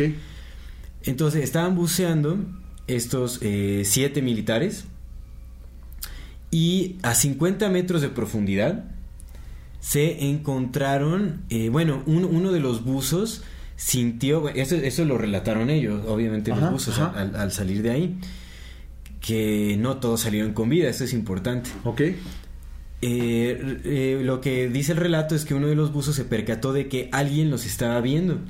Notificó a sus compañeros y voltearon, o sea, con, con- tenían como unas lámparas, eh, unas luces, y vieron a, eh, creo que eran tres seres, no recuerdo el número de, de- de- pero eran seres como de tres metros de, de altura, que tenían un, eh, eh, estaban o sea, no tenían como nada, ni nada de equipo ni nada en especial, tenían como una especie de atuendo plateado, brillante, y un casco, o sea, por cómo están las imágenes de la descripción, era como un casco colorido, lo que es un casco colorido, pero parecía como una medusa, el casco. Y eran seres humanoides, de 3 metros de, de- de De altura. altura. Que lo- los estaban viendo y este, pues los, los buzos, se, o sea, como que se fueron a la superficie. Obviamente, eh, bueno, contactaron obviamente con eh, el, el- ¿cómo se le llama? El, comandante que Sí, estuviera sí, sí. a cargo de, de, ¿no? de, de estas prácticas y todo. Fueron a la superficie, a- avisaron de que habían justamente visto a, a tres humanoides eh, con tales características y todo. Entonces recibieron la orden de capturar a, uno de ellos. Bajaron con redes, con, con estos este, arpones, bajaron con un arpón y con, bueno, arpones y con redes para capturar a uno de ellos. Bajaron, y los buscaron y volvieron a encontrar a estos seres.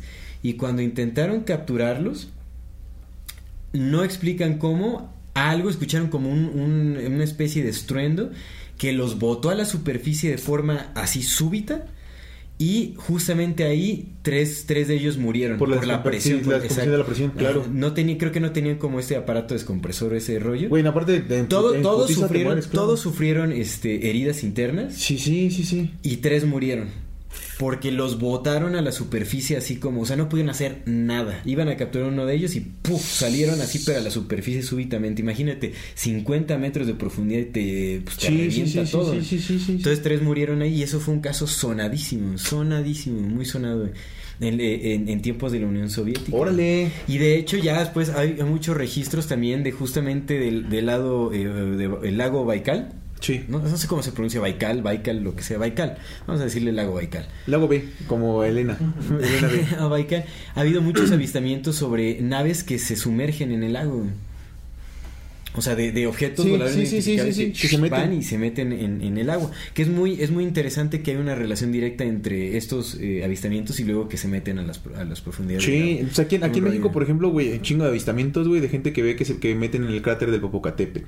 Mm, Los han visto locura. cuando, cuando más está el Popocatépetl con actividad volcánica, güey. Han visto metiéndose ahí, güey. Aquí en el Chinantecas las han visto, güey. Sí, hay un chingo de observaciones. Hay un, hay un, un, un- un cerro ahí en, en Tepic. Se llama Cerro de San Juan. En el Cerro de San Juan igual, güey. A cada rato ven... Pues aquí yo, me acuerdo que hace unos buenos años, ¿qué será? Yo habré tenido como... If you're looking for plump lips that last, you need to know about Juvederm lip fillers. With Juvederm Volbella XC and Juvederm Ultra XC, your lip look, whether it's subtle or bold, can last up to one full year with optimal treatment and no additional maintenance. Find a licensed specialist and see if it's right for you at juvederm.com today. That's J U V E D E R M.com. Add fullness to lips in adults over 21 with Juvederm Volbella XC or Juvederm Ultra XC. Do not use if you have severe allergies or a history of severe allergic reactions, or if you're allergic to lidocaine or the proteins used in Juvederm. Tell your doctor if you have a history of scarring or taking medicines that decrease the body's immune response or that can prolong bleeding. Common side effects include injection site redness, swelling, pain, tenderness, firmness, lumps, bumps, bruising, discoloration, or itching. As with all fillers, there's a rare risk of unintentional injection into a blood vessel, which can cause vision abnormalities, blindness, stroke, temporary scabs, or scarring. For full important safety information, visit juvederm.com. I'm Sandra, and I'm just the professional your small business was looking for. But you didn't hire me because you didn't use LinkedIn jobs. LinkedIn has professionals you can't find anywhere else, including those who aren't actively looking for a new job but might be open to the perfect role, like me. In a given month, over 70% of LinkedIn users don't visit other leading job sites. So if you're not looking on LinkedIn, you'll miss out on great candidates like Sandra. Start hiring professionals like a professional. Post your free job on linkedin.com/people slash people today.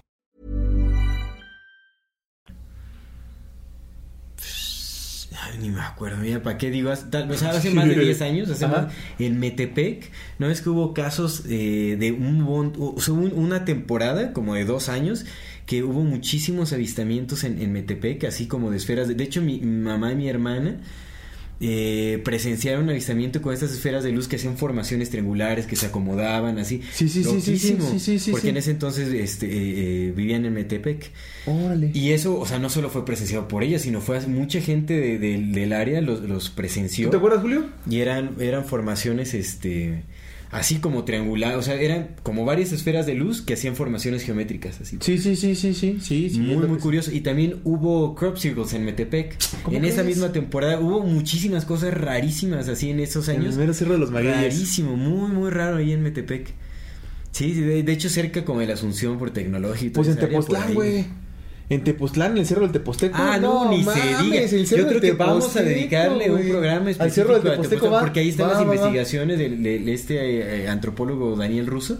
eh, peruano que justamente encontró como eh, este la- una esfinge tres veces más grande que la que está en Egipto unos atlantes grabados en la montaña en monumentos gigantescos y, y, este hizo un mapa como de cavernas internas en las montañas y todo ese rollo en Teposteco. Este, sí, bueno, más allá del Teposteco. El del Teposteco no es nada a comparación de, lo de que encontró, no, de- Hay un mapa y todo este rollo. Está, Sí. hay, hay que dedicarle un programa especial. Chingo de a- lacras a- a también, Tepoztlán. sí, ¿De ya, qué? de lacras también. Ya, un ya, sí, también, no mames, Sí, ya, ya. esos ya son Sí. humanoides. Sí, ya, vamos a hacer el programa de lejitos porque no podemos hacerlo en situ. Sería, estaría chévere, ¿eh? Estaría bien chido allá, Teposteco, güey. Sí, no, está, Sí, bien, pues, está bien bello. Y ya como, a se me parece muy curioso cómo se hace una subcultura a partir de todos estos avistamientos y todo lo que se ha dicho ahí, cómo ya pues va, encuentras ahí tienditas que te venden cosas así como De- sí, esculturas sí, de aliens y, Eh. y la mamada, ¿no?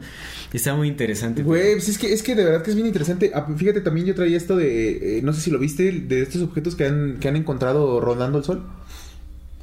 ¿No los has visto? No. Puta, güey, te, te va a pasar una Qué foto, Julio. locura. Sí, güey, hay objetos, eh, eh, hace, hace dos años encontraron un objeto negro que estaba dándole vueltas al sol, pero parecía como que como si estuviera absorbiendo plasma del sol. Y esto fue con, con, es que traía, traía la página, pero ya se me borró. Estos son, este, con, con este, con telescopios oficiales de la NASA, güey. O sea, los han encontrado con telescopios oficiales. Mm. Y hay otra, hay otra, güey, donde hay otra fotografía, igual las vamos, las- se la va a pasar a Julio, las voy a buscar para que las ponga. Hay otra fotografía, güey, de justamente objetos, güey, con estas formaciones que dices triangulares, güey, saliendo del sol. ¡fum! Qué locura. Y metiéndose al sol, pero con formaciones, o sea, varios objetitos, güey. Pero obviamente se ven puntitos a la comparación Sí. del sol, pero, güey, esos, esos puntitos a comparación del sol deben de ser cosas güey. gigantescas, güey. Sí, Sí. sí, sí, sí, güey. Sí, digo, para que se puedan detectar así, que se puedan ver, tiene que ser algo. Y están, o sea, esos, esos, esos son avistamientos, güey, que se, que se encontraron con, con telescopios oficiales de la NASA, carnal, de hace uno, dos, tres, cuatro años, güey. Sí, sí, sí, bien, bien impresionante, güey. Pinches cosas que están ahí rondeando el sol, güey. ¿Qué pedo? Pues no sé, a- o sea, a mí me queda claro que sí, eh, que sí hay vida extraterrestre. O sea, Sí. yo, yo creo fervientemente en que sí hay vida extraterrestre, ¿no? Es, eh, a mí me parece que es absurdo pensar que estamos solos en el universo, porque las probabilidades son, son bajísimas. Hay, las probabilidades Sí. son mucho más altas de que estamos acompañados que que estamos solos. Que fíjate que a mí me gustaría cerrar esta parte ya para, para pasar a nuestro siguiente. eh, con, un- con una reflexión que la otra vez estaba platicando con, con A nuestra que- que sección me gusta ya. mucho. Que es como, imagínate que tú vives en otro planeta y que tú eres este. Que tú eres una pinche hormiga medusa mutante, ¿no? Y estás con tu compa en su podcast de, de- grabando su podcast de hormigas medusas mutantes, ¿no? Están ahí grabando su pinche podcast, güey, y de repente un güey le dice al otro, oye, güey, imagínate que, que no estuviéramos solos en el pinche universo, güey, y que hubiera un pinche planeta, güey, donde hubiera una especie de, de, de seres con que fueran completamente distintos a nosotros, güey, que nada más tuvieran cuatro extremidades y que no tuvieran que, que estuvieran que tuvieran piel, güey. Imagínate que estos güeyes tuvieran piel y que caminaran y que hablaran y, y, y que, y que se reprodujeran de una que no como nosotros que nos reproducimos así aventándonos, sino que tuvieran que tener relaciones sexuales, ¿no? Imagínate qué raro y, y tu, y otro compa, te- tu otro compa, este, hormiga mutante te dijera, no mames, güey, pinches mamadas que dices, güey, ¿cómo van a existir esos culeros, güey? Si todo lo que existe somos estas hormigas mutantes que somos, ¿no? Y a lo que voy es que mi reflexión es que, güey, para los aliens, nosotros somos los aliens, güey. Sí, definitivamente. Claro que existe vida Pero mira, diferente sí, porque somos nosotros, güey. Y de muy, entrada. y muy probablemente sean formas de vida mucho más evolucionadas con las que ya ha habido eh, alguna especie de contacto eh, que pues obviamente no es tan evidente para nosotros o por algún motivo se nos Sí, se nos ha ocultado. se nos ha ocultado. Entonces ya en, en nuestros siguientes episodios hablaremos de, de- de esto. Ustedes ya saben, eh, ¿no? Comunidad Fati, querida audiencia, que nos ven, nos escuchan, déjenos sus comentarios. Ustedes qué piensan, qué creen al respecto. Este te- es un tema muy controversial. ¿Creen que hay vida extraterrestre? ¿No creen que la haya? Y si, y si ah, ustedes han tenido contacto, porque seguramente no dudo que entre nuestra audiencia haya, si hay Pero, es- personas... pero eso mejor en, en el No, pero es que para el siguiente, porque este Ah, va a salir antes. Si hay siguiente, claro. personas que han tenido contactos, que han tenido avistamientos, pero que ustedes lo sientan así reales o contactos, déjenos un mensaje por favor acá o mándenos un mensaje directo para poder mencionarlo en nuestro siguiente programa. Sí, algo, algo que hayan presenciado así, cañón. Sí, lugares sí. donde hay avistamientos y Justo, todo eso si sería- por ahí en sus lugares donde viven hay, hay avistamientos o conocen. Báñenos en información. Por favor, compártanos toda la información y nosotros con muchísimo gusto le vamos a dar este audiencia a esto.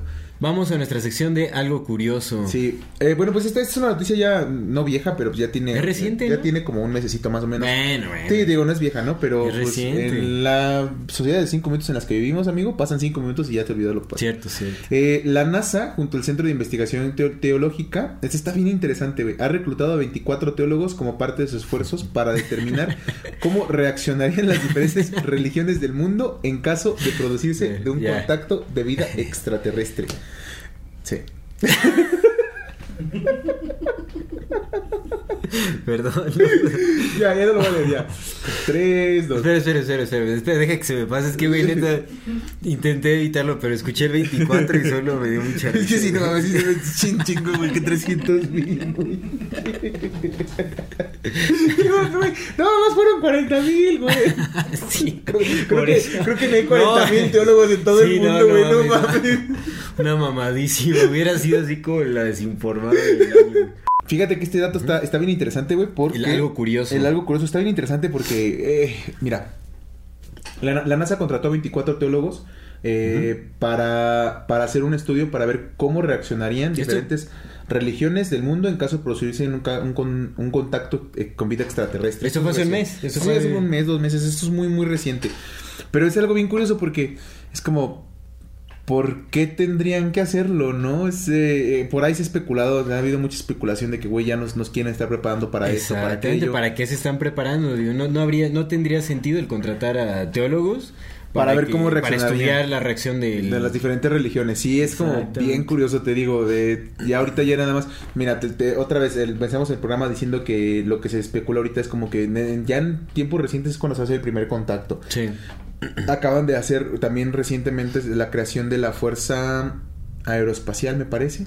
Ah, eso estuvo en, ¿Te en acuerdas? el mandato de Donald Trump, ¿no? Sí. Ya se había hecho como la... Sí, sí, pero era una fuerza de aeroespacio. Sí, sí, sí, sí, es como una fuerza aérea espacial. ¿Para qué? ¿Para qué?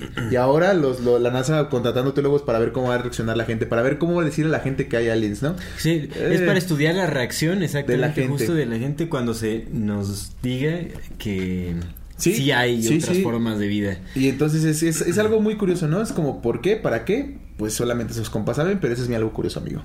24 Excelente. teólogos, 40 mil. De, de 300 mil, 24. Exacto.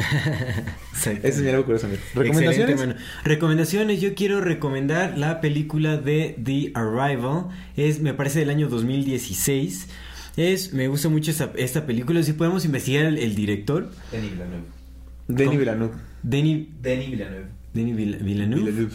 Bueno, esta Villeneuve. película está, me, me gustó muchísimo, realmente tiene, como un toque realista justamente en, eh, en esta idea de que, eh, ¿no? ¿Qué sucedería si, si, si tenemos contacto con otras formas de vida inteligentes?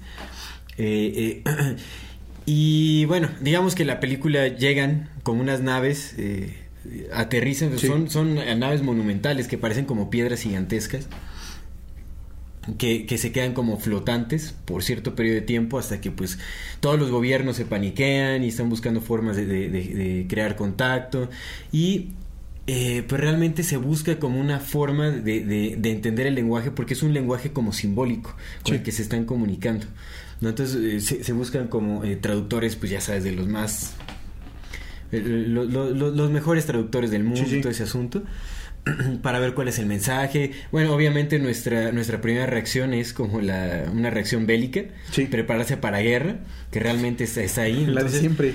eh, Es una película muy, muy buena. Eh, y creo que plantea un escenario realista en base a, a qué sucedería si en ese momento descendieran unas naves y se plantaran flotantes en, en- en nuestro planeta, cómo reaccionarían los gobiernos, cómo reaccionaría la gente, qué sucedería. Me gusta mucho esta película, The Arrival, en, en español cuál sería la traducción, es que no sé qué, cómo la tradujeron, ya saben El arribador. la arribada. La arribada. No, no, no, pero es la llegada, creo, yo creo que es como la llegada, ¿no? En español se llama. Las flipantes aventuras de los aliens y su contacto con el planeta Tierra. Sí, ah, Yo creo que es como, es la llegada, pero La bueno, llegada. es la llegada, La llegada. del 2016 La de, venida de este director del que señor. No, no sé cómo pronunciar. Denis Villeneuve. Denis Villeneuve, ahí dejaremos eh, el enlace al, al trailer. Eh, no, ¿en qué plataforma estará ahorita? No sé si está en alguna plataforma, pero bueno. Por ahí está. Descárguenla por Sí. torrent. Sí, pues sí. Exactamente. Pues sí. Más fácil. Muy En bien. esa es mi recomendación. Muy bien, pues mira, yo tengo dos recomendaciones. Una, para prepararnos en la antesala del siguiente programa que vamos a profundizar un poco de ello, es el podcast. No sé qué número de podcast sea porque pues, pinche Joe Rogan tiene como 3000 podcasts. Bueno, 3000 episodios, pero hay, hay uno. Sí, eh, ¿verdad? este- No, te- apenas da con el 1500, ¿sabes? Oh, sí, un ya, ya tiene más. sí, montón, no, bueno, sí, como 1500, pero 1500, nosotros tenemos Ya, sí, no, 52, güey, muchísimo. ya estamos pinches renunciando. Sí, es cierto, sí. Eh, le vamos a igual acá a dejar la descripción, bueno, el, el enlace, pero es el podcast con Bob Lazar y Jeremy Corbell. y Jeremy Corbell junto con Joe Rogan. La verdad, échenselo, es muy bueno. Bob Lazar es una persona que trabajó en un No lo mencionamos, sí es cierto. Sí, o sea, pero el siguiente está Sí, en el bueno, contacto, es que para mencionarlo. Pero es una persona que trabajó Trabajó como físico en una subárea del área 51. Fue reclutado después de que se volvió famoso por ponerle eh, un, creo que un motor de avión a su carro. Una cosa rara, él, él como que hizo una modificación en su carro que sea un ruideral y se volvió como famoso en, en, en, en la región. Sí. Él es de Nueva York, creo, es de- no sé dónde Eh, es. de- creo que No está, sé. no, de Boston porque estudió en Massachusetts. En. Massachusetts, Sí, sí, puede ser Massachusetts, entonces. Sí, sí, sí, sí. Bueno, no sé dónde sea, pero en fin, se volvió famoso, apareció en varios periódicos y todo. Y fue reclutado misteriosamente por estos personajes del Área 51. Y estuvo que- trabajando directamente ahí, vio unas cosas bien Con- extrañas y en el podcast. Exactamente, vio. Ya, ya, ya. Ya lo profundizaremos, ya pero pues, la las, las que quieren ahí pues, lo puedan ver. Está en inglés, la cosa es que está en inglés y pues si ya saben inglés, pues lo pueden ver. Y si no, ya verán nuestro mal resumen en el siguiente programa. Exactamente, ya hablaremos de, de qué va, qué es lo que Sí, encontró sí. por ahí y todo, porque bueno, ya saben. Y mi segunda recomendación es una película que seguramente ya muchos vieron, pero por los que no, o si no, revisítenla. Es la de 2001, A Space Odyssey. Ah, Odyssey, de Stanley Kubrick. La de Odisea, Odisea, un viaje en el espacio. Odisea del espacio, eh, de Stanley Kubrick. Muy bueno.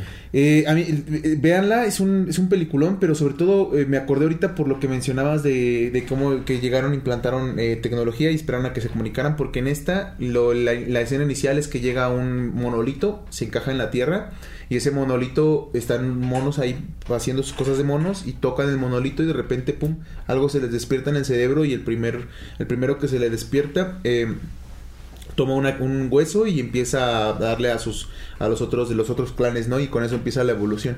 Y el punto es que cuando llegan a a la luna, en la luna hay otro de esos monolitos, Sí. entonces cuando el ser humano llega a la luna y se encuentra con este monolito y lo toca, se activa una señal para avisarles a los que dejaron el primero que ok, estos güeyes ya lo lograron, ya Mm. podemos regresar.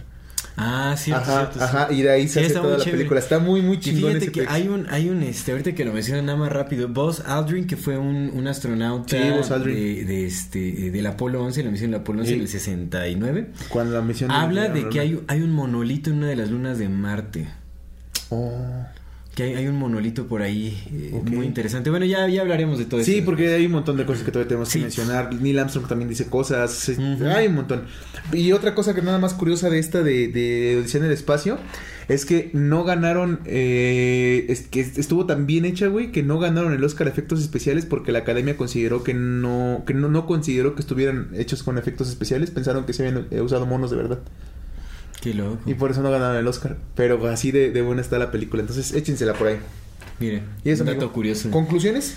Conclusiones. eh, no hay que cerrarnos a ninguna posibilidad. Definitivamente todo pinta de que la vida extraterrestre es muy viable, es muy posible. Y que están entre nosotros. Y posiblemente el contacto ya haya sucedido, ¿no? ya sea hace miles de años, incluso millones de años, según también algunas eh, teorías históricas por ahí como de las que tiene Michael Cremo. Muy controversiales también, pero hay que abrirnos a posibilidades. Realmente creo que eh, eh, abrirnos a posibilidades sin entregarnos o crear verdades absolutas en nuestras cabezas, pero el mantenernos abiertos a una posibilidad nos permite que, que, que las sorpresas no sean tan tan abrumadores, tan Sí. abrumadoras cuando lleguen. Si es que esto en realidad, en realidad es, es una verdad, es algo que está sucediendo o ha sucedido, y llegamos a tener ese contacto, pues tal vez ya no nos, eh, eh, no entremos como en este, en un shock mental o no, no nos espantemos tanto, tal vez podamos asimilar de mucha, de una mejor manera como Que yo creo que, mira, ya pasan tantas cosas y estamos tan pinches jodidos que ya lo que salga ya va a decir, eh. quién sabe, sí puede ser algo, porque no solo es ese shock, es el shock también de que te han mentido por tanto tiempo. Eso, eso es Que eso no. eh, Pero sí, sí te entiendo. Es un sí tema muy sensible, Sí ¿no? y creo sí. que para muchas personas les podría afectar. Es, como un cambio radical en, en- en su percepción, en su giro de pensamiento. Entonces, Pues por eso contrataron a los 40 mil teólogos para investigar, a ver qué vamos a, a decir, ¿no? sí. A los 24 teólogos. Sí, pues eso, amigo. Exactamente. Pues bueno, nos quedamos con eso. Hay que permanecer abiertos a las posibilidades. Sí. Perfecto. Pues amigo, muchísimas Bueno, gracias por este bendito episodio. Gracias a todas las Fati, personas que nos acompañaron. De nuevo, esto es Amor Fati. En la infinita brevedad del ser. Hasta, la luego. próxima.